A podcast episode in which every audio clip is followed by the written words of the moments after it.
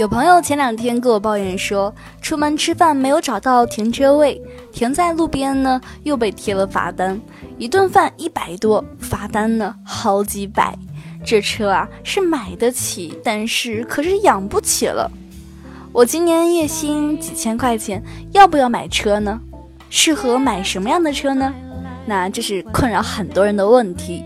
其实呢，你可能还少问了自己一个问题。而它才能决定你能买什么价位的车，那就是你能从收入当中拿出多少钱来养车呢？理财更简单，人生更自由。亲爱的简七理财的小伙伴，欢迎收听今天的电台内容。关注简七独裁公众号，可以看到我们更多解读的推送内容。在简七独裁公众号后台回复喜马拉雅，还有实用理财工具包等你来领哦。如果说纯粹买车的话，那我想很多人都能买得起车。但是买车是一回事儿，但是开车后续的开销是另外一回事情。那我们会发现，买得起什么样价位的车呢？往往和我们的资产是正相关的。而养得起什么样价位的车呢？才和我们的收入更加相关。我们就去除 4S 店会帮你已经算好的车辆购置税、上牌的手续费之类的开销，就从我们正式开始用车之后，每年都需要支付的费用来看呢。首先从平安出行的角度来说，首先买车一定要记得缴纳交强险，全称呢是交通事故责任强制保险。如果没有按照规定投保，会被扣留车子，还得缴纳罚款。目前来说呢，常见的六座以下的私家车保费是每年九百五十元。除了一定要买的交强险，车主往往还需要购买很多的商业保险，往往呢和车辆实际价值有关，主要包括车损险、第三责任险、车上人员险等等。当然呢，还有一些附加险，比如说涉水险、自然损失险、不计免赔险等等。那保险呢是每年买一次，续保会和之前的出险情况有关，会有上下的浮动。比如交强险在不出险的前提下，每年优惠系数是百分之十，最多优惠百分之三十。需要注意的是呢，商业险很多 4S 店会规定，新车第一年必须在店里购买保险，但是第二年不一定需要在店里续保，可以自己联系其他的途径购买，比如直接联系保险公司，可能相对更加划算一点。然后呢是使用费用，除了收藏家，我们的汽车往往只有在路上开才会产生价值。但这就会带来一些费用支出，包括油钱、保养、维修、过路费，还有停车费等等。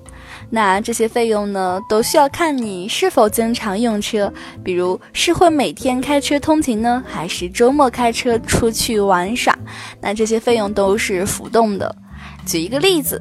小 A 买了一辆车，每天开车上下班，偶尔周末出去会玩，那油费大概需要五千多块钱。一年呢做两次基础保养，每次几百元。经常出门吃饭，每个月停车费能花个几百元。小 A 呢，唯一比较庆幸的是自己在三线城市，家里车位价格还算好。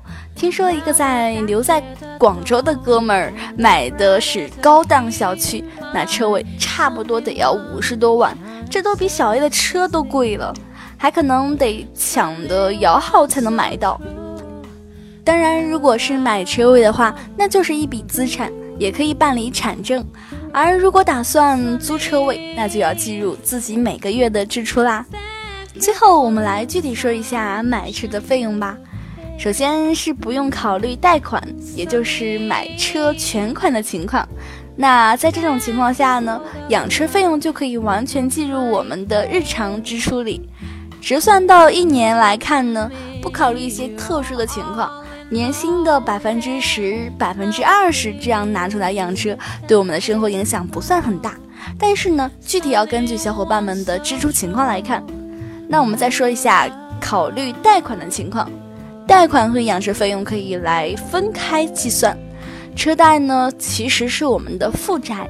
那从这个角度来说，我们要记得每个月还款额总计最好不要超过我们月收入的百分之五十，否则呢可能对我们的生活产生影响。当我们面对月薪几千块钱应该购买多少钱这样。车的问题的时候呢，可以更多的从自己的实际情况出发，综合考虑自己的资产情况、负债能力和未来三到五年的收入，从资产总量和收入两个角度进行评估。首先呢，从资产总资产的角度来说，买车的钱最好不要超过总资产的百分之十到百分之二十。车辆呢是消耗品。虽然私家车一五年强制报废的政策早就取消了，但是，一般家庭往往使用不到十年就会更换，而卖二手车的时候不会剩下多少钱。因此，对于一般家庭来说呢，买车的钱最好不要超过总资产的百分之十到百分之二十。当然，如果家庭资产量非常的大，比如说超过千万，那么请随意啦。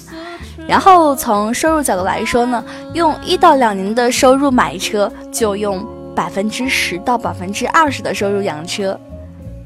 拿出这么百分之十到百分之二十的收入养车，对我们的生活影响不算大，但是呢，也需要考虑同时其他家庭支出的情况，保持良好的储蓄率，更加有利于家庭的发展。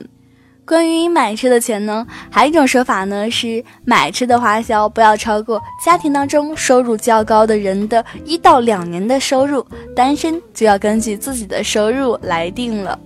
好啦，今天内容就到这里。如果你喜欢今天的内容，欢迎给我点赞哦。希望大家都能选到自己的爱车，也不会给自己的生活增加负担。那你对于买车有什么新的体会吗？也欢迎留言和我进行分享哦。更多解读可以关注我们的公众账号“简七独裁”，简单的简，汉字五六七七，我在那里等你哦。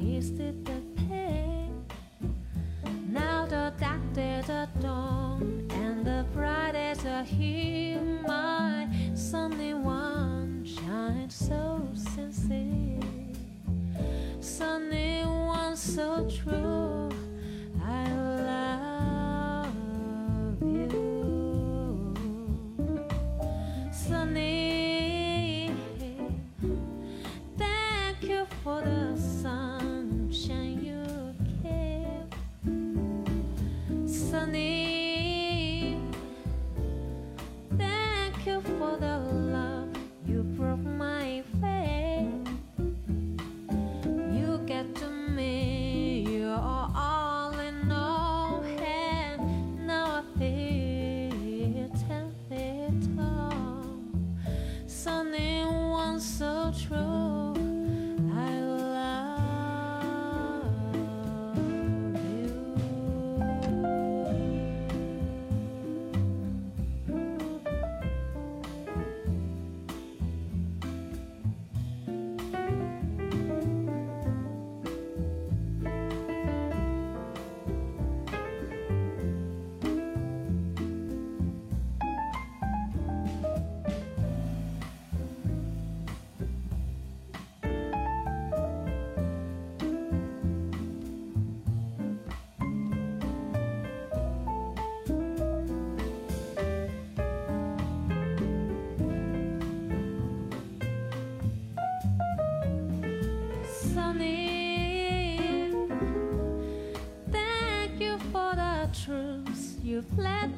See.